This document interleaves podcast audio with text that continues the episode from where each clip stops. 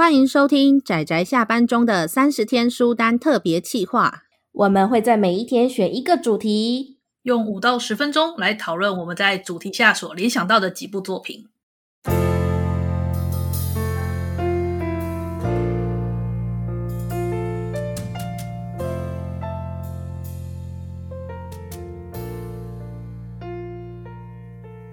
各位听友，大家好，今天是三十天书单的第二十六天，我是阿直，我是大酸梅，我是布姑。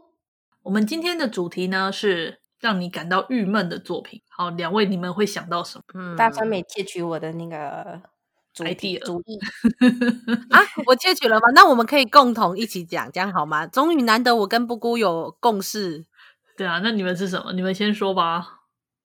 诶，我想我跟他应该有共识的是一部呃东村明子的呃，应该算是自传的作品，叫做《涂鸦日记》。我推给大酸梅的，超好看，超胃痛。其其实布姑在推给我看之前，我基本上就已经知道这部作品，只是一直摆着没有看。但的确，布姑是算是中间的那个催化剂吧？催化剂，挥手，快看，它适合一看，然后就把它塞到大酸梅嘴里。真的，而且。你知道我是晚上十一二点想说稍微看几话，你知道我就看直接看到凌晨，我就看到凌晨三四点，然后把它总共五本的篇幅全看完。嗯、然后那一天我还记得，我就是要去参加就是 Podcast 的龙头，就是百灵果的布道大会的前一天晚上。然后就算我要去参加布道大会，我还是。不自觉的就把它看完了，然后整个心情超级不好的去参加布道大会，脑袋里都会是一直就是那些东西，他那些台词、那些画面在那里回转。哦，他这部作品其实就是在讲东村明子年轻的时候碰，就是为了要考艺术大学，所以他碰到了一个老师。那这个老师跟他之间的关系，还有他们之间的相处，还有他看待这个老师的很多呃很多也就是想法。那我真的觉得很胃痛，因为他真的完全画出了那种一个人在年少轻狂的时候，对于很多事情那种短视尽力，甚至有时候很自私的那种想法。可是我觉得人多少是会这样的。然后等到他年纪一大了，他过了十几年之后，他才回味这段日子，重画这段日子的作品的故事内容的时候，你知道真的很胃痛诶，因为里面满满的都是遗憾还有愧疚，赤裸吧？我觉得把自己的赤裸剖析出来这件事情。所以我推给大三美的关键一句话就是说，这是一个作家一辈子才有只有只能有一部的，就是剖白，真的。而且我觉得最重要的，并不是说哦，你看到一个人赤裸裸有多痛，而是你在看到他的这些故事的时候，你你就会想起你你在人生中，你的确会有一些跟他一样的想法，然后那些事情、那些想法、那些价值观，让你做出了你十几年后你觉得非常非常后悔的决定。哎，我们我们下次来推荐这部吧，在正节目好好的来聊一下这部，我觉得很值得来讲一讲。有啊，我有跟那个布姑说，就是我们找时间来讨论它吧。真的是，哦，看到真的是胃痛到不行。我那时候就是看到这半夜，然后躺在那里哭，这样，然后就想说，布姑你这王八蛋。好像，那你另外一部嘞？哦，我另外一部是言情小说。为什么？这部作品是一个算是有被算是对岸的原创言情小说的一个天后吧，叫做桐华。那她的一部作品《山津海记》这一系列，他的第三部叫做《长相思》。那这部作品为什么让我很郁闷呢？是因为哦，真的好难讲哦，真的很难讲。它里面的故事政治就是一个女主角，然后她牵动了整个大荒的那一种。无奈，就他自己对自己身份的无奈。那他身边有三个男主角，然后刚好跟他的关系都不一样。那最后他选择了其中一个人，但是那个结局我觉得真的很郁闷，是因为我觉得桐华的故事中，他有很多剧情是就像是注定好的，就是我不太相信命运这档事。可是我觉得个性决定命运，我相信这件事。所以主角的个性们就是那样的个性，所以他们的剧情。只要他们永远都是这样的个性，这样的剧情就永远永远不会变，就是注定好的悲剧。我觉得这是让我觉得最郁闷的这一部分，而不是男女主角没有在一起哦。男女主角没有在一起的作品，我看的可多了。有时候没在一起反而好呢。嗯，没 错，对对。可是他不是这样的作品，他是一个他本来就不会在一起，但是你明知道的，但是你你几乎你我从头在想这一个故事，我就永我永远都找不到一个可以解套的地方。嗯，我懂，我理解，我就比较像是这样，所以让我觉得很郁闷，就是我觉得很很反我个性啊。我觉得再怎么样，就是人还是，例如说你你知道你以前做错了什么，例如说涂鸦日记，我知道以前的我做错了什么，那我可以避免这种状况未来再发生。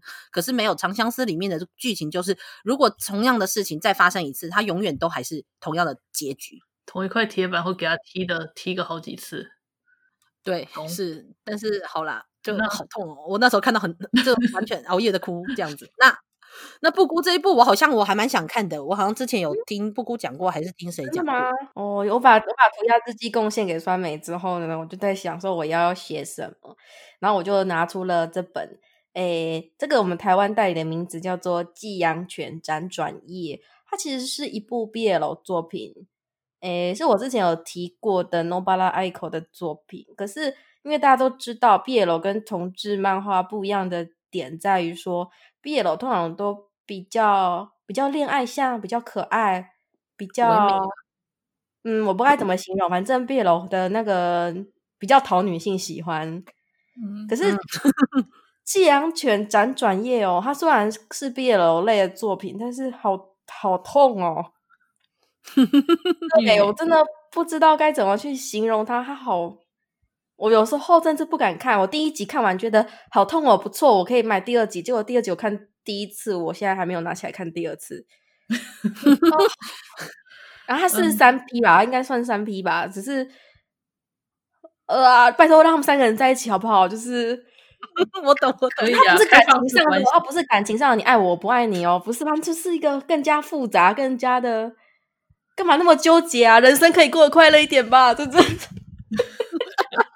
会让我这样大大吼的。但是好像又不能怎么办，因为他们一只狗、一只猫、一个好人已经固定了。就是你看这说明，就感可以感受到那种里面的难以言喻的痛。啊，对，充满了痛跟遗憾，而且我一样找不到解套的方法。我觉得唯一解套法就是他们三 P。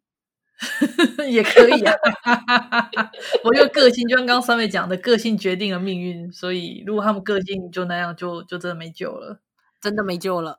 直 接直接，这个这个有解套方法，就他们三 P，就是他们抛开道德三 P，对对，他们就可以获得一个扭曲的幸福。这样对，然后对对对，换阿紫我吗？其实我当初看到这个题目的时候，我还真的不知道该写什么，因为让我感到忧郁闷的作品，其实。诶，我看的比较少吧，对，我让我自己感到郁闷作品，我看的比较少，所以我刚刚绞尽脑汁想了很久，我后来终于拿出一本科幻小说，叫做《一九八四》。我觉得它不是它不是郁闷，它是让我看完感到很惊悚、毛骨悚然，太像了，真的太像，太像，什么？像什么？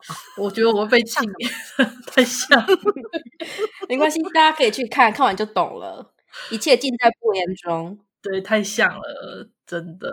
一九八四是乔治·欧威尔他所撰写的一部科幻，算是寓言小说吧。当年是科幻小说，然后是寓言小说，到现在已经变成是一个寓言小说了。对，对，因为预言了，因为你就而且还实现了。你你可以看到，在现实中确实已经出现了这部小说中里面提到的很多事情，太令人毛骨悚然了，好可怕。就是说，有些东西你本来不预期它，不预期它发生，它不发生是最好的，但是它发生了，这是让人郁闷的。这个让人郁闷的是现实吧？对，很可怕，而且现在进行时好可怕哦。这个让人郁闷的本身不是作品本身，是现实。没错，所以就是果然每个人对郁闷的定义真的不太一样。因为我觉得二次元的郁闷，我总是有办法嘛。最可怕的是那种二次元连接到三次元的，这是最恐怖的，也是最郁闷的。